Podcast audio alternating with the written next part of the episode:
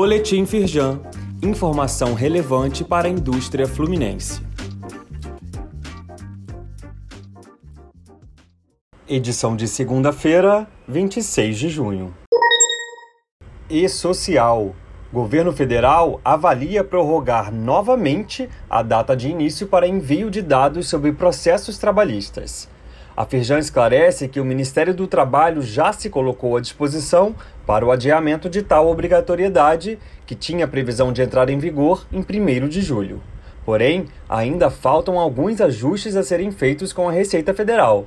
Então, assim que forem definidos todos os detalhes, a federação vai informar os seus associados.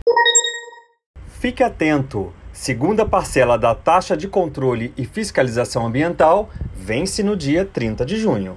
O tributo deve ser pago por todas as empresas que exercem atividade potencialmente poluidoras e utilizem recursos naturais. A Firjan alerta que o não pagamento gera inscrições em dívida ativa e respectiva execução fiscal. Saiba mais e acesse o link para imprimir o boleto no site da Firjan. O polo automotivo transformou o sul fluminense.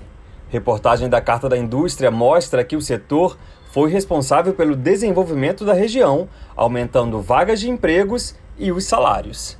Segundo Henrique Nora Júnior, presidente da Ferjan Sul, a indústria automobilística emprega muita mão de obra qualificada. Aonde chega, leva o desenvolvimento.